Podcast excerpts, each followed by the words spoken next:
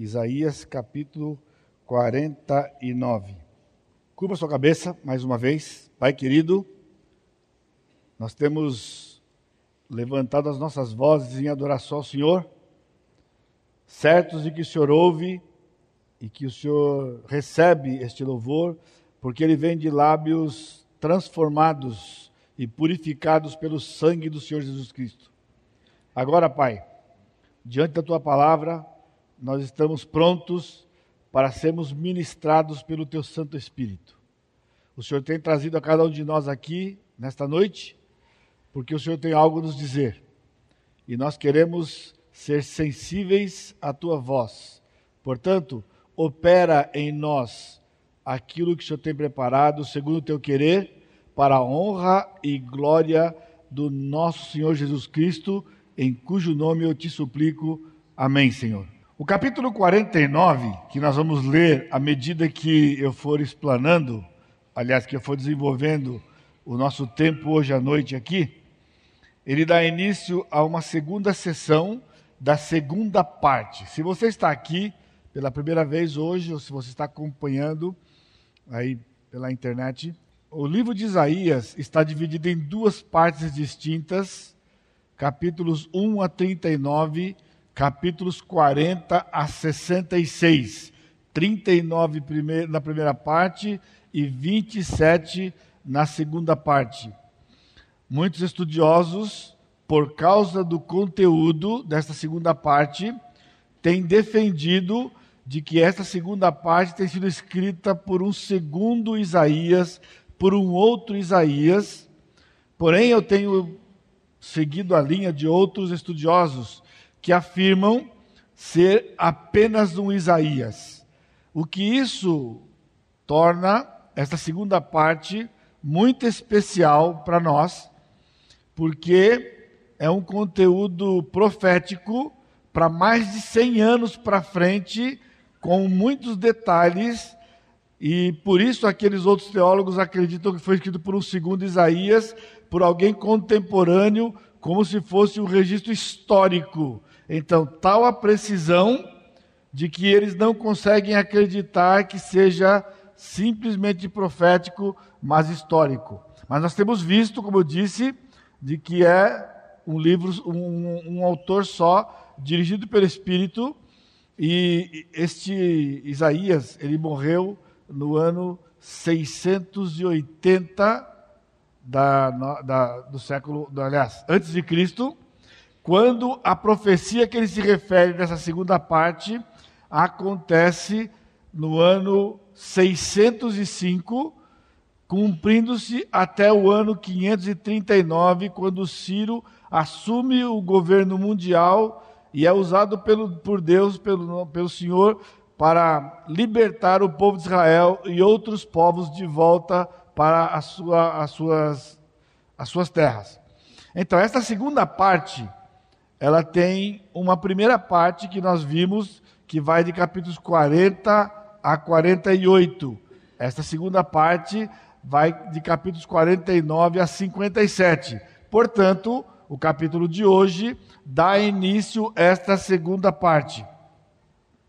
A ênfase desta segunda parte, de 49 a 57, está na libertação espiritual de Israel, assim como a libertação física que foi vivida por Ciro, ou que eles viveriam por Ciro, quando escrito aqui, foi, foi a ênfase do capítulo 40 a 48. Então, para você não se perder aqui. Na primeira parte, 40 a 48, a ênfase era numa libertação física do povo de Israel, que seria cativo na Babilônia por 70 anos, ao final dos quais Deus usaria Ciro para libertar o povo de Israel. Nesta porção que começamos hoje, capítulo 49 até o capítulo 57, e esta é a sétima mensagem da nossa série, Portanto, a partir do domingo que vem, nós temos apenas três, mas serão em quatro semanas, visto que no domingo do Retiro dos Homens, na volta do Retiro dos Homens, Pastor Fábio vai trazer um desafio para nós numa mensagem avulsa. Então, nós vamos ainda meditar em alguns outros, não em todos os textos, obviamente, mas em mais outros três textos nesta porção de 49 a 57. 49 a 57, então muda a fase onde a, a ênfase, desculpa, onde a ênfase é a libertação espiritual do povo de Israel.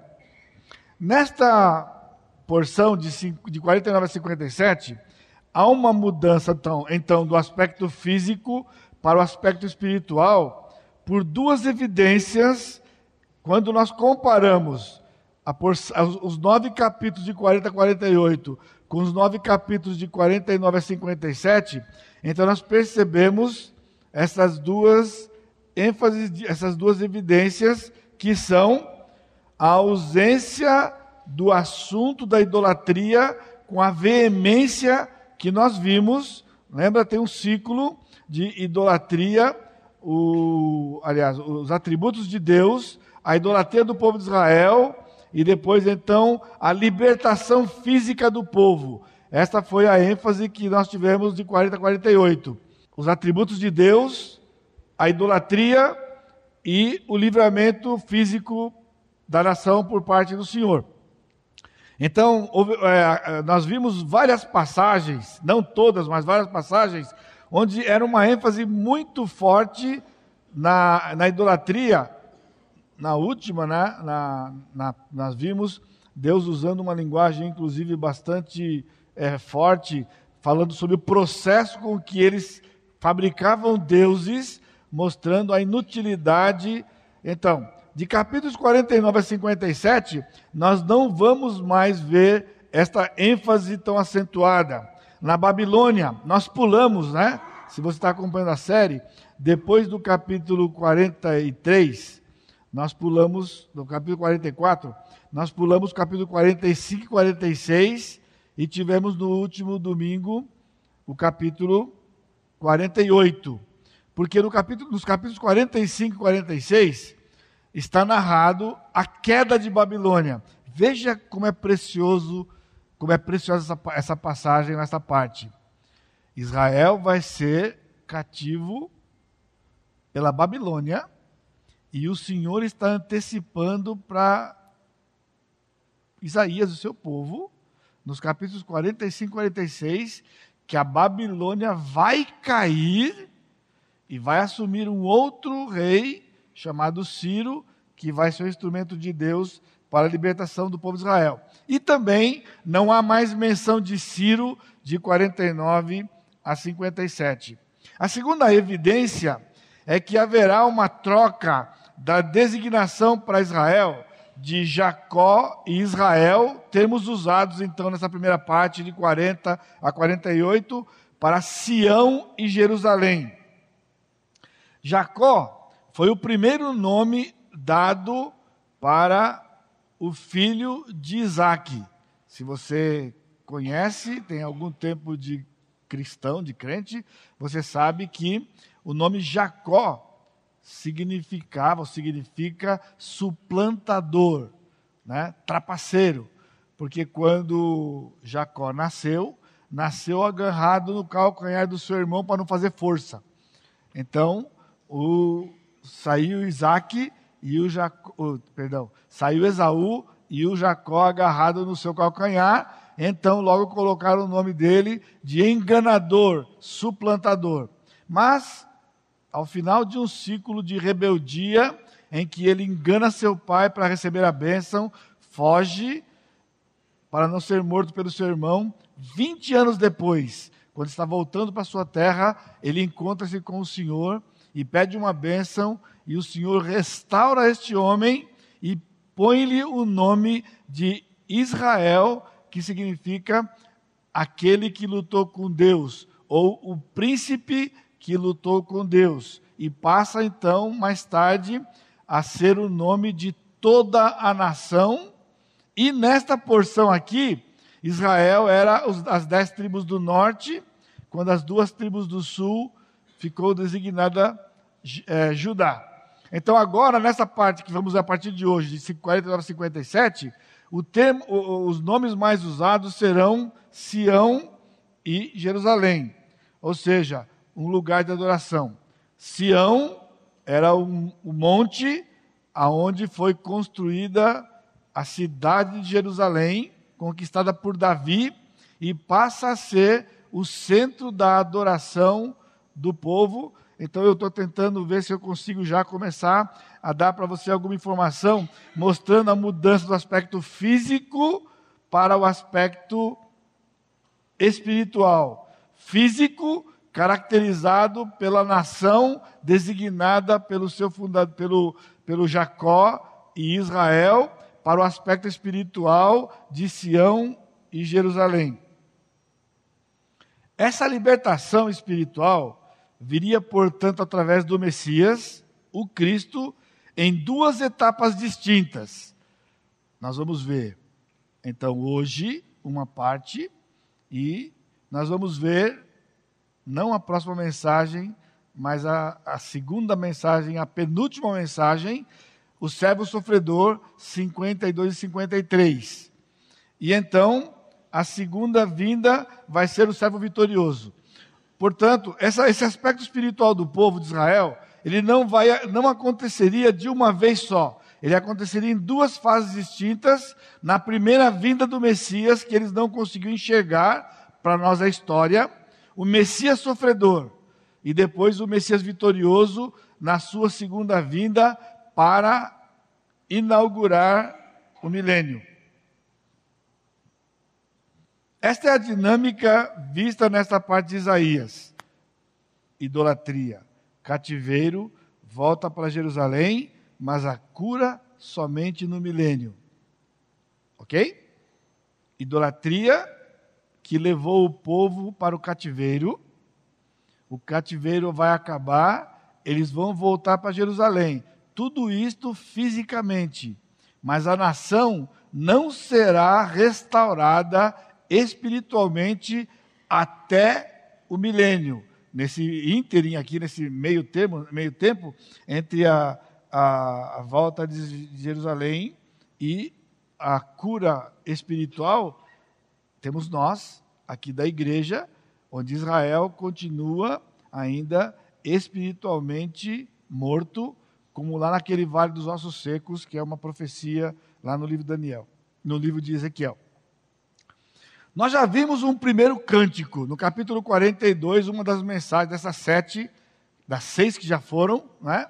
Uma delas foi no capítulo 42, verso de 1 a 9, onde o servo do Senhor é apresentado no seu caráter e missão. E nós vimos na ocasião que aquela passagem se cumpria na pessoa do Senhor Jesus Cristo, o Messias prometido.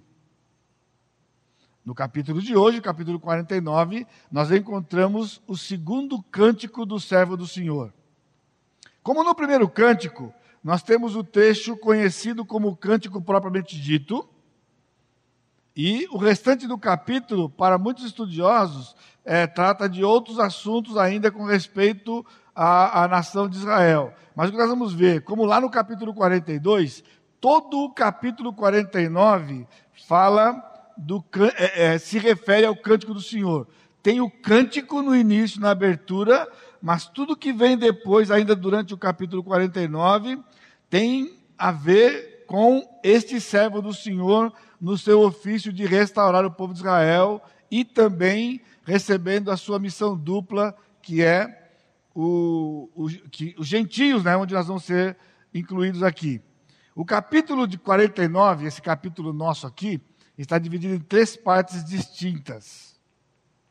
Mas nós vamos ver somente 1 a 8 e 14 a 26. Obviamente, de 9 a 13, nós temos a terceira parte. Ok? O capítulo todo está dividido em três partes: 1 a 8, 9 a 13 e 14 a 26. A nossa meditação de hoje à noite vai se ater apenas na primeira parte, de 1 a 8, e na última parte, 14 a 26. Obviamente, por causa do nosso tempo, não é? E para que a gente desfrute bastante da porção que nós conseguiríamos, é, é, conseguirmos meditar hoje à noite aqui.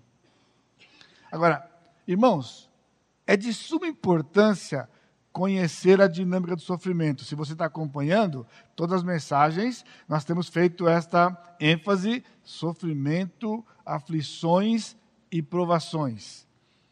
A questão não é se passaremos por momentos assim. A questão é quando passaremos por um momento assim. E é provável que muitos aqui estejam atravessando situações de é, situações adversas, né, que envolvem sofrimento, aflições e provações. Eu comentava no grupo pequeno na, na quarta-feira essa semana, né? Na, na, aliás, nós comentávamos ali de que às vezes há uma, um, um entendimento inadequado por parte de vocês que estão ouvindo, né? De que como se a ênfase da pregação fosse apenas para problemas graves ou situações de grande e intenso sofrimento, que eu sei que também é a realidade de alguns dos irmãos. Nós temos nesse momento irmãos internados, um irmão internado no hospital para fazer um tratamento, não é? Nós temos irmãos doentes, irmãos e irmãs doentes, já por algum tempo, onde nós temos clamado ao Senhor pela restauração completa desses irmãos, segundo a vontade perfeita e soberana do nosso Deus. Mas nós também sofremos de uma forma menor, mas também constante, né? Às vezes, é, situações que é, aparentemente não são tão graves e às vezes se tornam graves a questão de algumas horas. Também não é do conhecimento de todos vocês, né, ou apenas de alguns talvez que são mais próximos, né? Mas desde que essa série que nós começamos a meditar nesses textos, não houve um fim de semana de que nós não tivéssemos sido surpreendidos, nós surpreendidos, mas não o Senhor, por algo supostamente grave, ou mesmo algo que veio assim de surpresa para nós, né? que nos atingia, atingia alguém da igreja, né? de maneira assim, algumas poucas horas depois da meditação, quando Deus então usaria aquele consolo já trazido para nós, porque o conteúdo de Isaías não é apenas falar da, da aflição ou da provação para informar, ao contrário, para nos trazer grande conforto de que o nosso Deus atua, Ele é presente e tem todo o poder à nossa disposição para nos livrar e nos libertar de qualquer sofrimento, aflição ou provação que possamos passar. Então eu quero, antes de avançar aqui, uma, um, um pouquinho mais, de trazer para vocês essa dinâmica do sofrimento, porque estamos entrando agora, estamos saindo do aspecto físico para o aspecto espiritual, e é importante que você conheça essa dinâmica. Então, primeiro, se você está passando, ou já passou, ou se vier a passar por sofrimento, aflições ou provações em qualquer nível ou intensidade, a dinâmica foi esta se você está passando, a dinâmica é esta: há uma causa espiritual. Há uma causa espiritual. Há um instrumento físico. Há uma causa espiritual, há um instrumento físico, há um, um livramento físico e, contudo, a cura é espiritual, que significa tornar-se mais parecido com Jesus. Também desafiei o meu pessoal do Autoconfrontação hoje de manhã com respeito a esse aspecto. espero que a classe ainda se lembre, né? Senão não vão lembrar durante a semana. Se não está lembrando hoje à noite ainda, né? Tão pertinho que foi. Então veja. Nós temos um problema sério quando passamos por dificuldades, que é nos concentrarmos no instrumento físico. Nós temos lutado aqui na igreja, através de pregações, desafios, reflexões e retiros, todas as oportunidades que temos de mudar esta realidade no meio evangélico, que é esta concentração quase que única no aspecto físico da aflição, tanto no sofrimento em si, como no desejo de uma restauração, não entendendo, e de novo, eu peço mais uma vez que você se atente ao que está na tela, né? de que tudo começa com uma causa espiritual. Deus vai usar um instrumento físico, pode ser uma enfermidade, pode ser uma circunstância adversa que nos aflija, uma provação. Então, o Senhor vai dar, em algum tempo, segundo o seu propósito, um livramento físico. Contudo, o alvo do Senhor não é o aspecto físico, como infelizmente tem sido da igreja quase como um todo, principalmente nesses dias. O foco do Senhor é na cura espiritual. Por quê? Porque a cura espiritual para nós, quando passamos por momentos de aflições e sofrimento, é nos tornarmos mais parecidos com Jesus. Por isso, um desafio para você. É difícil, mas guarde isso. Não adianta suplicar para que ele mude o aspecto físico ou circunstancial do seu sofrimento. Não estou que você não deva orar, não disse isso. Mas não se concentre nisso. Por quê? Deus, guarde isso, Deus tem um plano para cada um de nós aqui. E este plano não é bem-estar. Deus nunca prometeu na sua palavra felicidade.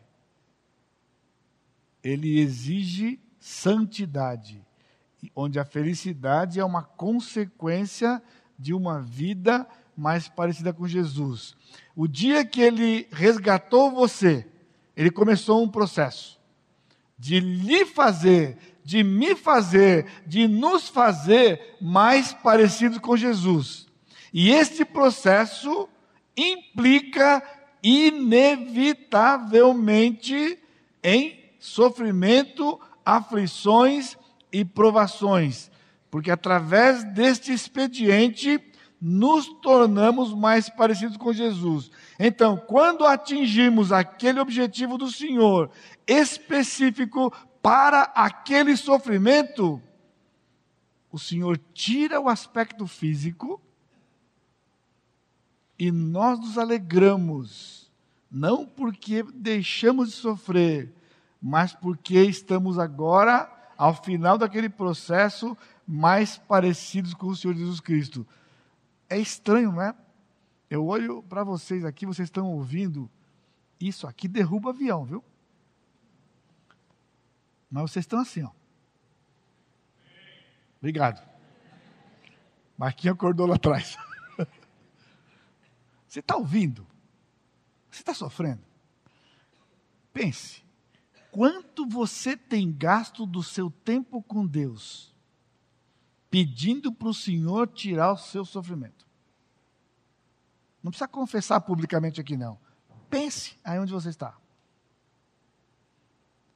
Irmão, a causa é espiritual. O aspecto físico é o instrumento do Senhor para atingir esse objetivo espiritual que ele tem, que é nos fazer mais parecidos com o Senhor Jesus Cristo.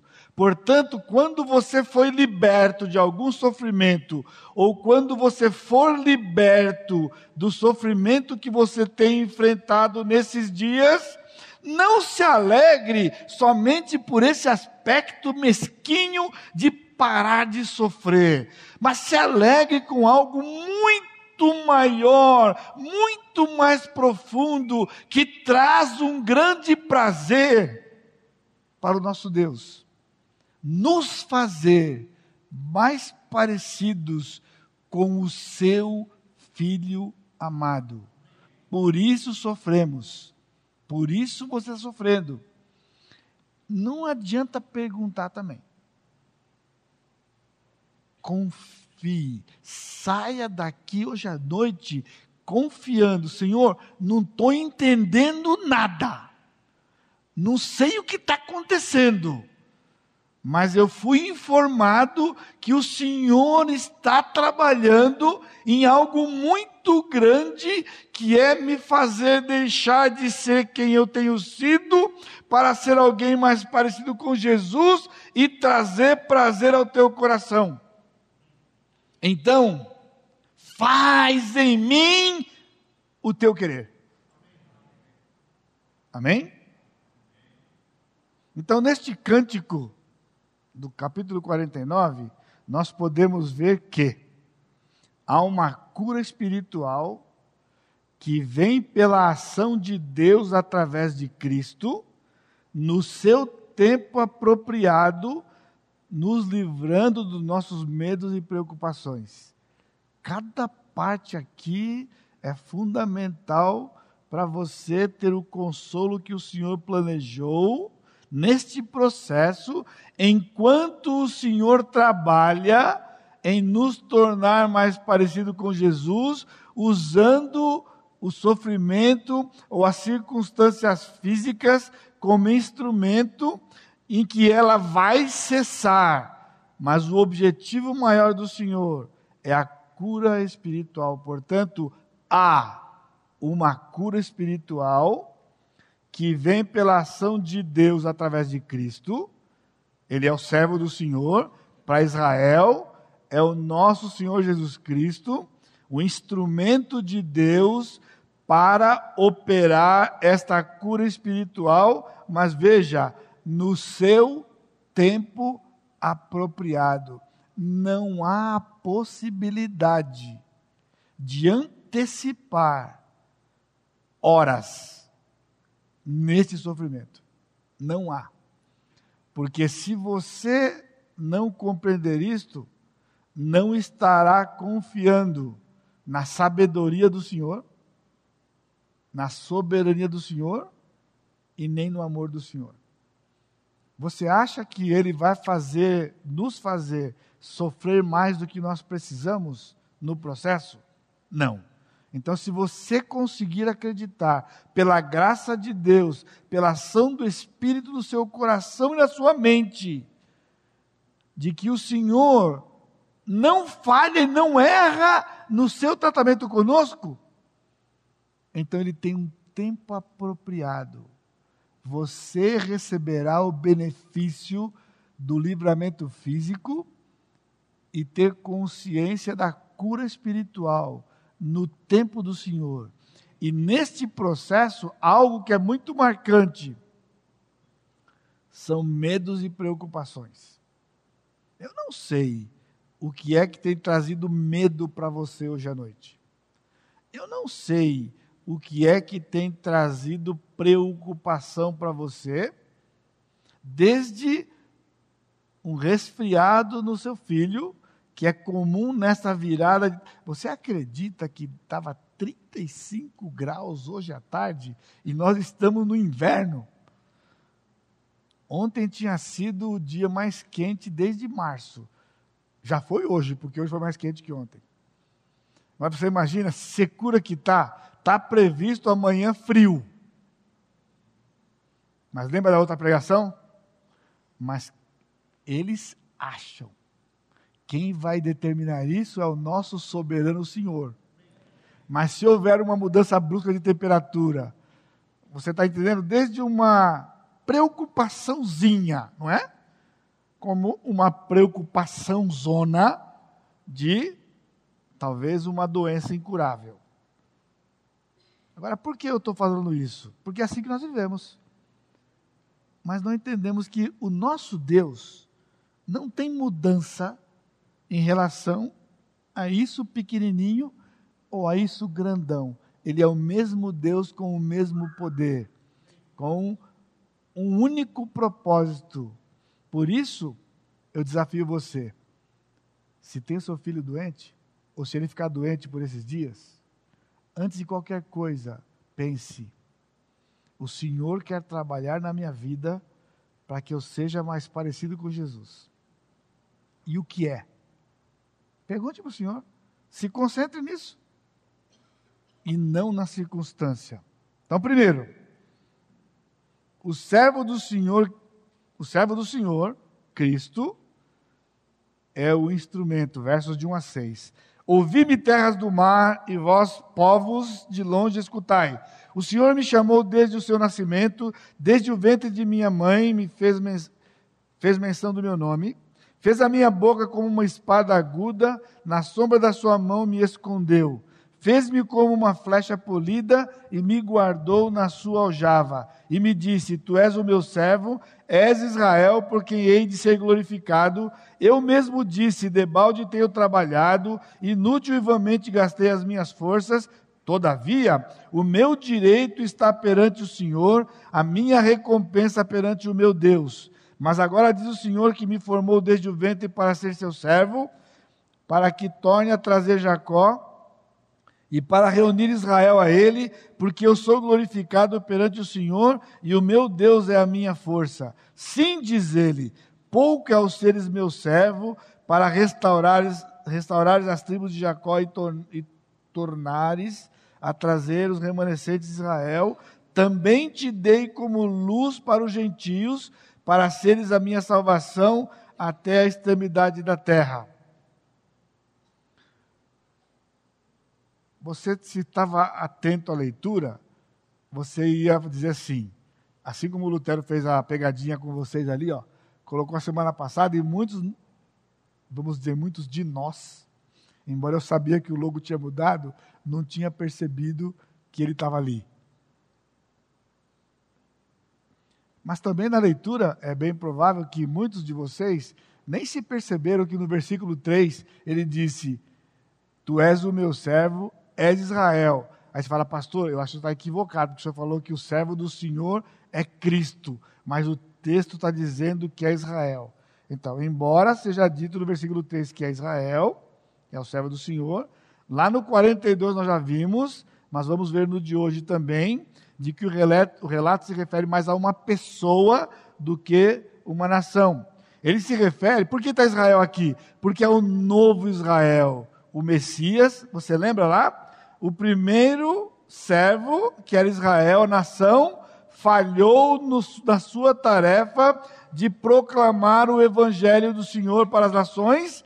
Então o Senhor levantou um outro servo, que é o Messias, para efetivamente cumprir essa tarefa. A mesma coisa acontece aqui. Ele faz menção de Israel que falhou para introduzir o seu servo, o Messias, o Senhor Jesus Cristo. Portanto, nesses seis versos nós temos a eternidade do servo. No versículo 1, quando ele colocou: O Senhor me chamou desde o meu nascimento. Meu nascimento é uma expressão que significa eternidade passada antes da fundação do mundo. Como é que eu sei? Porque essa expressão foi usada para Jeremias, no capítulo 1, versículo 5, quando ele disse para Jeremias: Eu separei você para ser profeta às nações antes de você nascer, antes do seu nascimento.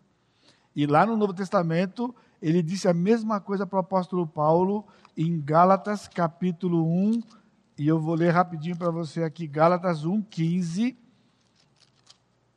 O apóstolo Paulo, escrevendo aos Gálatas, diz: quando, porém, ao que me separou antes de eu nascer e me chamou pela sua graça, aprouve revelar seu filho em mim. Então, Paulo está dizendo que o Senhor chamou Paulo para ser apóstolo antes do seu nascimento. Portanto, lá na eternidade passada, quando ele planejou todas as coisas, ele determinou. Aliás, este é um dos versículos do meu chamado. Ou seja, eu fui chamado para ser pastor antes de nascer.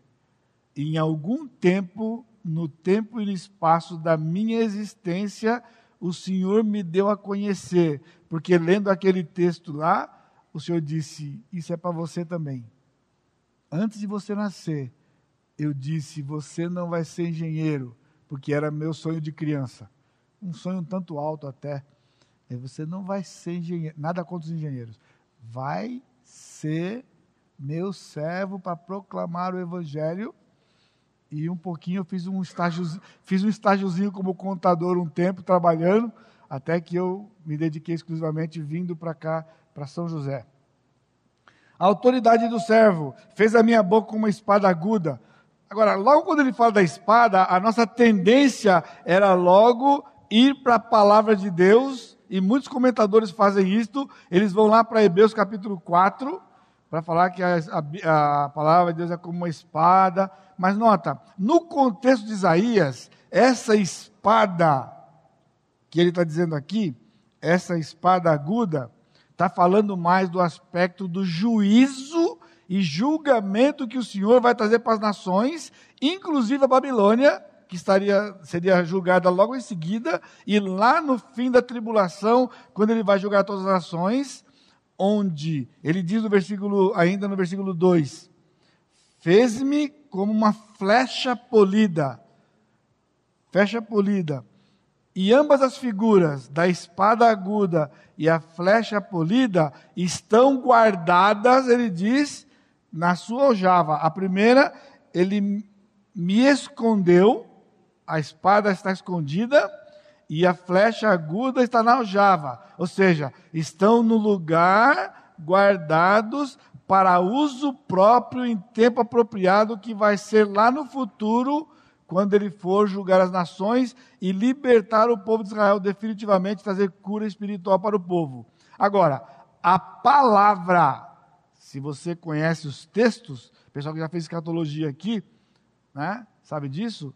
É a palavra. Então, a espada e a flecha é o juízo que o Messias vai pronunciar quando ele chegar, mas vai ser feito pela palavra que vai sair da sua boca. A glória do Pai, versículo 3. Ele me diz: Tu és meu servo, és Israel, por quem hei de ser glorificado. Ao mesmo tempo, né, só para reforçar para você, que ele está falando aqui, e você pode ter uma tendência a pensar que ele está falando de, de Israel, quando ele diz, por meio de quem serei glorificado, eu chamo você rapidinho, você não precisa ir, que eu acho que eu chego mais depressa que você. Em João 17,4, Jesus, na sua oração sacerdotal, disse: Eu te glorifiquei na terra, consumando a obra que me confiaste para fazer. Ou seja, João 17,4 é o cumprimento de Isaías 49, 3. Quando Deus disse: Eu vou ser glorificado pelo meu filho. Então Jesus disse: Eu glorifiquei o Senhor, porque era uma oração que ele fazia ao Pai, consumando a obra que o Senhor me deu para fazer. A dependência do servo. No versículo 4, há um lamento inicial, onde ele diz: debalde tenho trabalhado inutilmente. Ou seja, na primeira vinda de Jesus, a gente não vê quase resultado nenhum do seu trabalho. O saldo do ministério de Jesus, de três anos especificamente com aqueles homens, foi cerca de 500 pessoas. O apóstolo Paulo diz que ele apareceu para 500 pessoas de uma vez. Foi o maior número e ele é o Filho de Deus.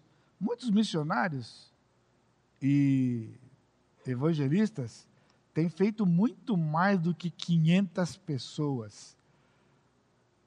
Billy Graham, quando vinha aqui na década de 60 para 70 em São Paulo, punha 10, 15 mil pessoas no Pacaembu e milhares de pessoas, cada evento, e milhares de pessoas se rendiam aos pés de Jesus. Porém, no capítulo 52, quando nós vimos o cântico do servo sofredor, ele vai trazer uma profecia de que ele vai ter muitos, pensando hoje na igreja espalhada pelo mundo, milhões de pessoas foram alcançadas pelo trabalho que o Messias realizou lá na cruz. E ele encerra o cântico propriamente dito, falando a respeito da sua missão dupla, que era fazer uma obra em Jerusalém, Sião, Israel, mas também aos gentios. Nessa dupla missão, nós encontramos gentios, a igreja, o que nos leva para o cenário. Então, Isaías 49 tem tudo a ver conosco, com uma diferença significativa. A cura espiritual de Israel, lembra, já falei isso várias vezes hoje à noite, só virá no milênio.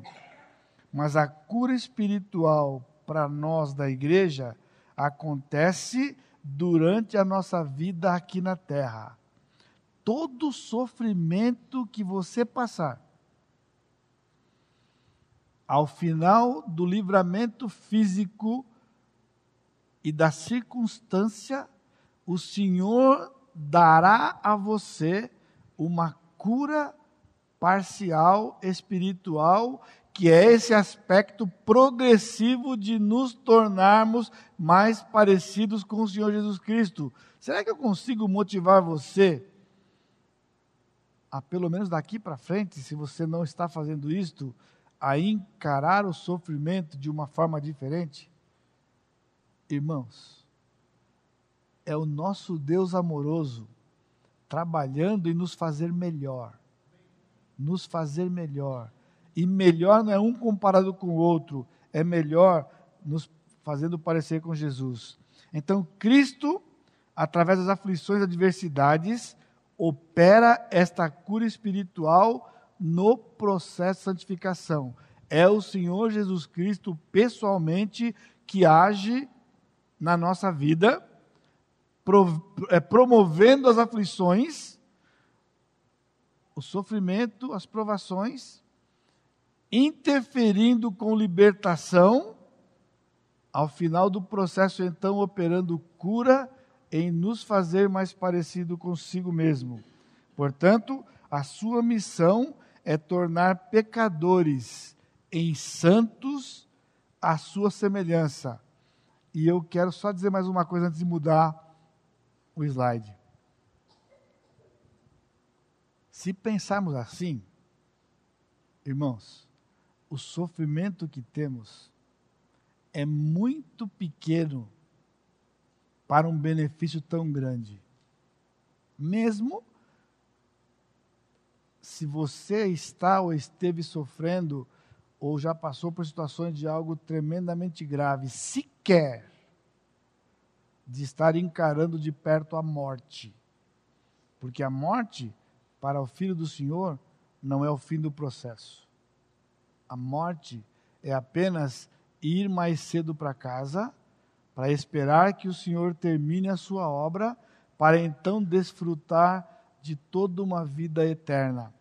Então, nota, olha o benefício ser como Jesus. Aliás, eu ia lamentar aqui, mas eu não posso porque eu não tenho tempo. Pastor João Pedro, vou dar uma dedada nele rapidinho, porque ele deda a gente quando ele vem aqui, então vou dedar quando eu estou aqui também. Tivemos uma reunião essa semana aqui, aliás, tivemos uma reunião não. Pastor João Pedro veio aqui quarta-feira, ele tem vindo aqui né, para glorificar o Senhor e ser bênção para o corpo, com aconselhamento às quartas-feiras.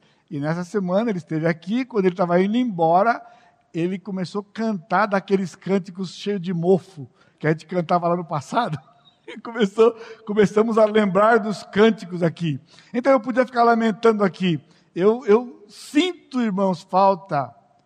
Não que eu não goste dos cânticos que nós cantamos, cantamos hinos lindos hoje à noite. Mas, irmãos, para cada coisa que a gente fala aqui nessas pregações, tem dois, três, quatro cânticos daquela época aqui. Né? Então, faltava para a coisa ficar bem consolidada assim, nós é, revivemos, ressuscitarmos alguns daqueles cânticos do passado, como semelhantes a Cristo algum dia, semelhantes a Cristo hei de ser. Nós éramos lembrados quase cada semana de que vamos ser semelhantes ao Senhor Jesus Cristo. E o processo já começou aqui. O canto que ele cantava, só para vocês não ficarem curiosos aí, era desanimados, não, não, não, que eu não vou cantar aqui, obviamente, né? Vocês lembram lá do passado? Desanimados, não, não, não. Aí ele emendou indo para o estacionamento com Jesus virá, Jesus virá, Jesus virá, que não faltava também naqueles cânticos, né? Os cânticos da volta do nosso Senhor Jesus Cristo, em que ele vai completar essa obra de cura definitivamente. Segundo, Deus tem um tempo de agir, versículo 7. Veja o versículo 7 comigo. Assim diz o Senhor. Então ele dá uma tripla designação para ele. Jeová, ele diz Senhor, Jeová, o Redentor e Santo de Israel, ao que é desprezado, ao aborrecido. Então ele está usando Jeová, o nome da aliança, Redentor, aquele que redime, regenera e justifica, fez com Israel e faz assim conosco. O Santo de Israel, já vimos lá atrás, que é o seu caráter impresso em tudo aquilo que ele faz. O triplo estado espiritual de Israel, ele diz: ao que é desprezado, aborrecido das nações e servo dos tiranos. Esta tripla designação de Israel é o que ele vai usar no finalzinho do nosso texto, versículos 14 a 26, para falar de como Israel vivia e sentia e os medos que estavam governando a nação, porque é assim que Israel se via, Israel se sentia no cativeiro dessa forma: desprezado, aborrecido das nações e servo dos tiranos. Dependendo do que você está sofrendo ou já sofreu, eu lhe garanto que você já se sentiu assim, uma tremenda vítima. Desprezado, porque está sofrendo, ninguém olha para você. Pior, nem Deus. Aí você tem uma lista, né? de pastores até ovelha lá embaixo e Deus no pacotão. É assim que você se enxerga. Desprezado. Mas não é assim que você é. Aborrecido das nações, ou seja, as nações estavam aborrecidas com Israel, então invadiram Israel. Não entendeu nada. Israel foi invadido porque era um povo idólatra. Deus permite que sejamos afligidos porque temos idolatria, temos ídolos nos nossos corações, que vai de filhos, de emprego. Eu não vou listar aqui para vocês, eu não tenho tempo, porque o tempo já foi. A tripla reação dos inimigos, versículo 7c. Os reis o verão, os príncipes se levantarão, e eles te adorarão por amor do Senhor que é fiel e do Santo de Israel que escolheu. Irmãos, ele está falando do mesmo povo, da mesma circunstância. Israel diz: Eu sou um pobre desprezado. Eu sou um aborrecido das nações. Eu sou servo, escravo dos tiranos. Mas o Senhor tem outra visão. Ele diz: os reis da terra vão ver você, os príncipes vão se levantar diante de você, e eles vão te adorar. Eles vão adorar você. Por você? Não, por amor do Senhor, que é fiel, e o Santo de Israel. Os reis verão, se levantarão, adorarão por amor ao Senhor. Mas veja o versículo 8. Diz ainda o Senhor: no tempo aceitável eu te ouvi e te socorri no dia da salvação. Guardar-te-ei e te farei mediador da aliança do povo, para restaurares a terra e lhe repartires as herdades assoladas. Guarde este verso, meu irmão, minha irmã, leva para casa hoje à noite, leia na sua casa amanhã e durante a semana, enquanto você se prepara para mais uma semana, se o Senhor Jesus Cristo não voltar. Olha o que ele está dizendo. No tempo aceitável, a hora, o minuto, o segundo, inalterável pelo nosso Deus. Ele diz: no tempo aceitável, eu te ouvi. Agora guarde, ele não diz eu te ouvirei. eu te ouvi. No tempo aceitável, eu te socorri. No dia da salvação. E salvação aqui é livramento. Ele não está falando de salvação de alma. Está falando de livramento físico das nações. Guardar-te-ei e te farei mediador da aliança do povo. Ele vai restaurar a terra. Ou seja, não importa a intensidade, meu irmão, minha irmã, do que você esteja passando hoje. O Senhor diz: há um tempo que eu, na frase, coloquei tempo apropriado. O Senhor usa aqui tempo aceitável.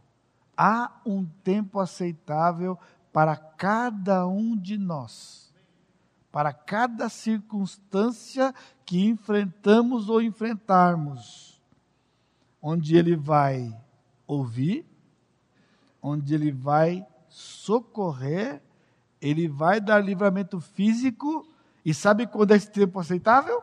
Sabe quando é? Quando você estiver mais parecido com Jesus, um tantinho assim, objetivo desta prova que você passa. Portanto, não sejamos cabeça dura, meus irmãos clame a graça do Senhor Jesus Cristo todo dia. Eu instruí minha classe hoje. Acorda de manhã e fala: Senhor, eu vim aqui buscar a minha porção de graça. Eu quero a minha porção de graça. Faz como o povo de Israel, sai logo cedo e vai colher o seu maná. Vai colher o seu maná. Eu quero a minha porção de graça. É tudo que eu preciso hoje. Você não precisa que o Senhor tire o que está te afligindo. Você precisa graça, graça, graça, graça. Foi o que disse o apóstolo Paulo. Três vezes Paulo diz: tira o espinho da carne. Tira o espinho da carne. E o Senhor disse: a minha graça é suficiente para você. E aí Paulo entendeu.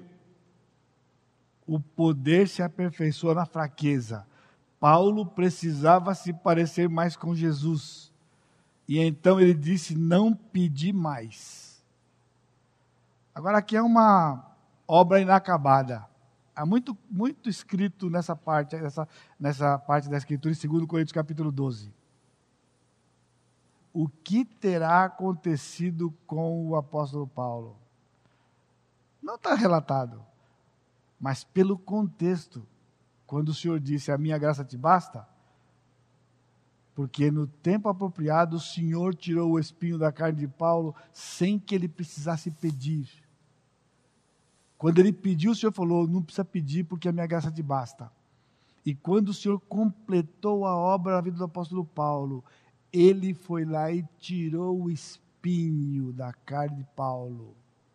Porque Paulo estava mais parecido com o Senhor Jesus Cristo.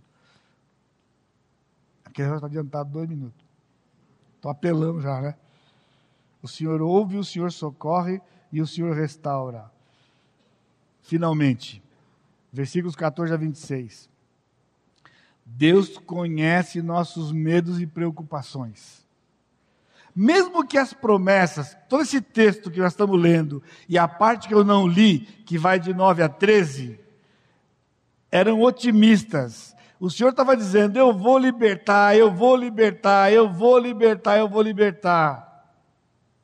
Porém, as circunstâncias ao redor eram desesperadoras. Não é assim que você se encontra?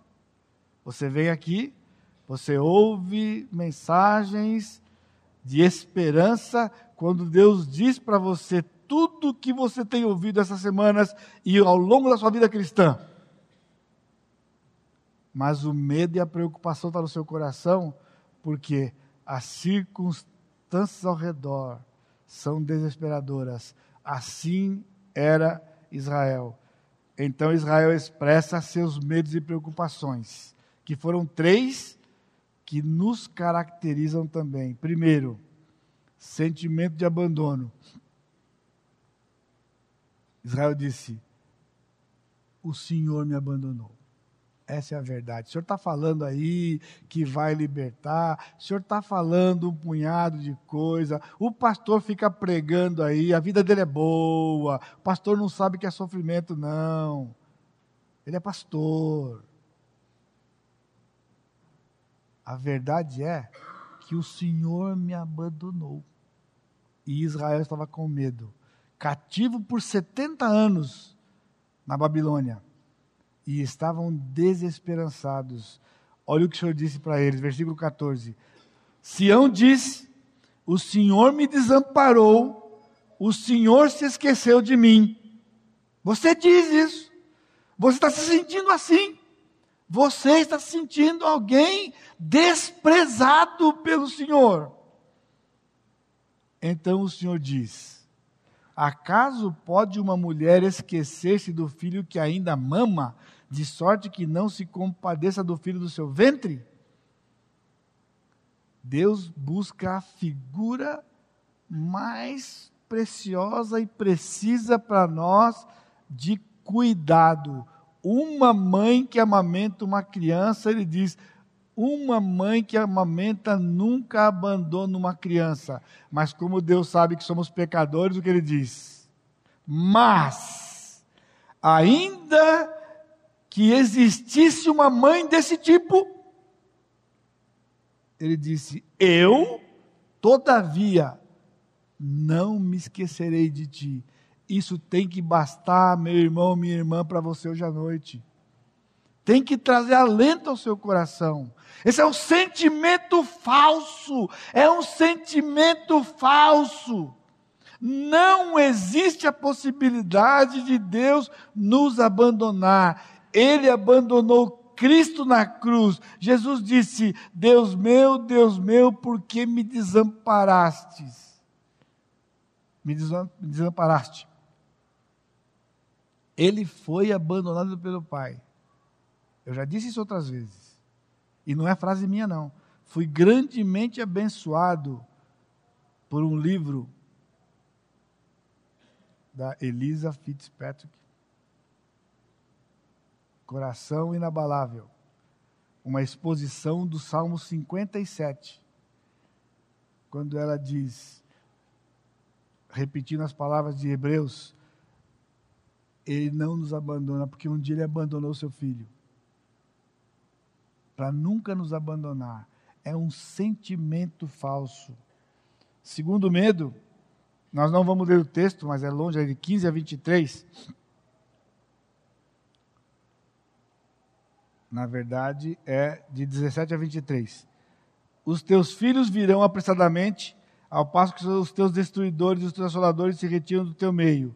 Levanta os olhos ao redor e olha, todos esses que se ajuntam e vêm de ti. Então ele vai fazer uma narrativa. Por quê? Qual era a situação de Israel?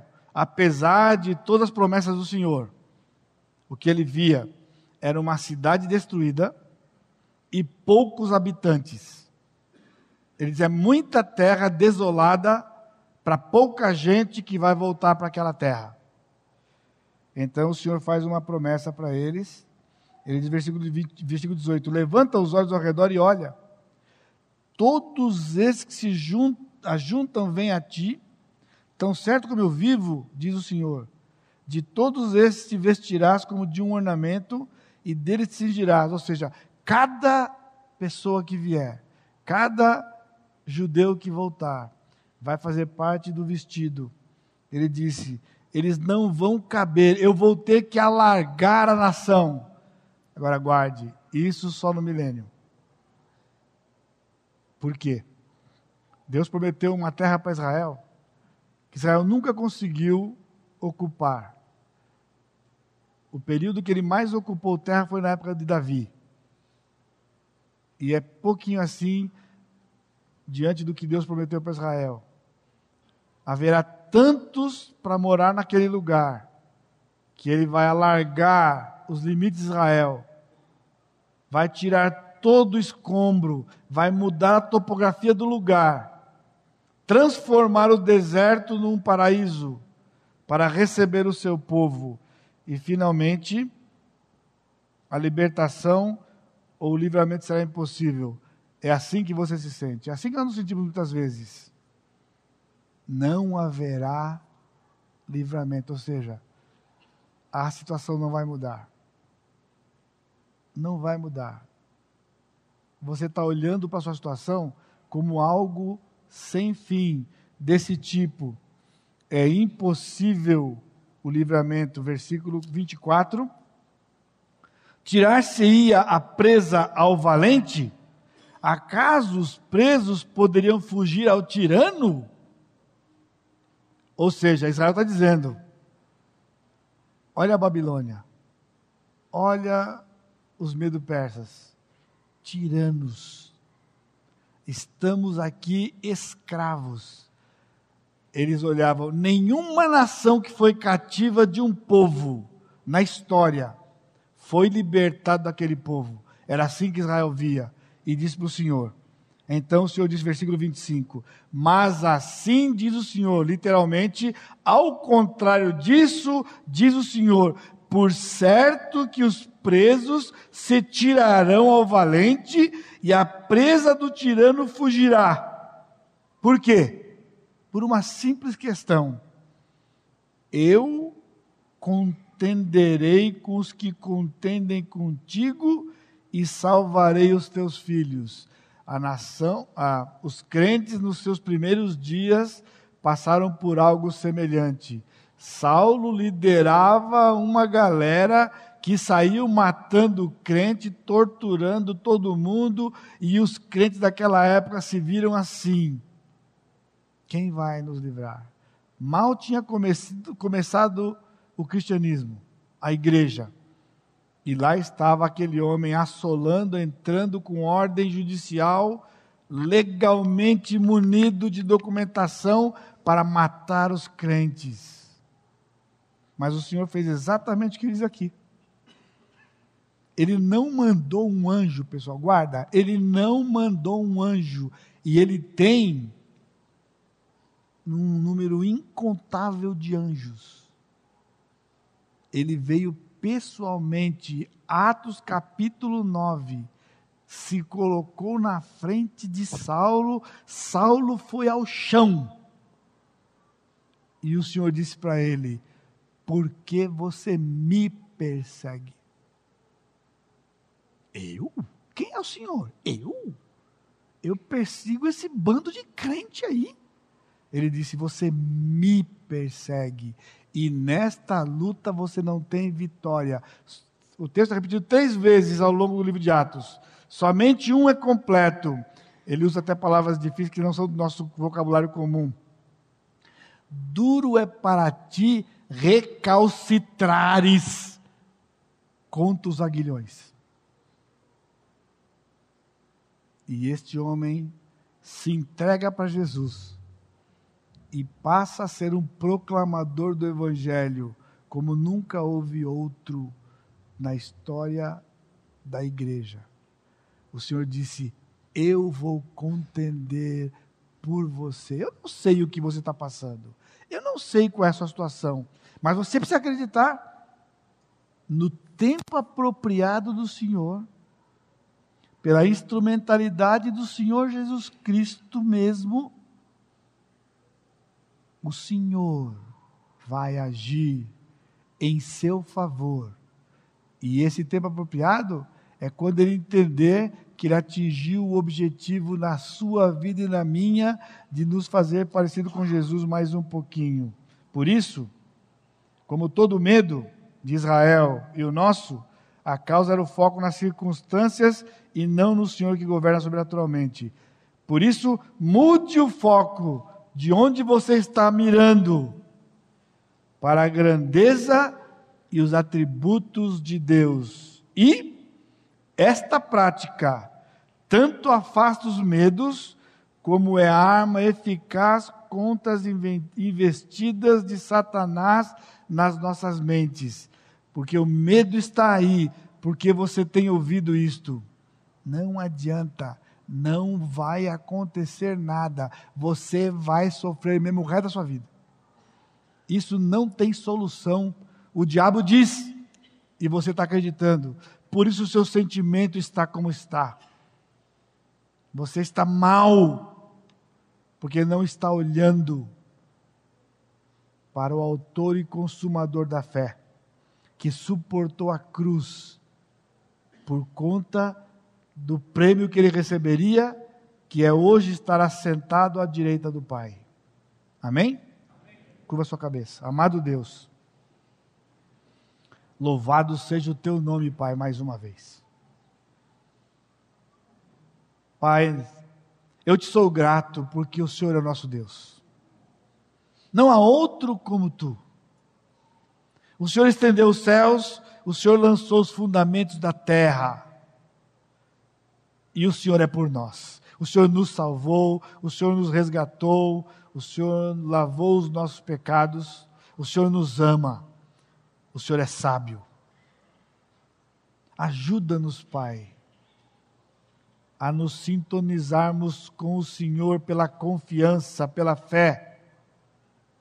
Confiar no Senhor, confiar no teu plano, confiar neste processo e recebemos do Senhor a cura espiritual que o Senhor tem para nós.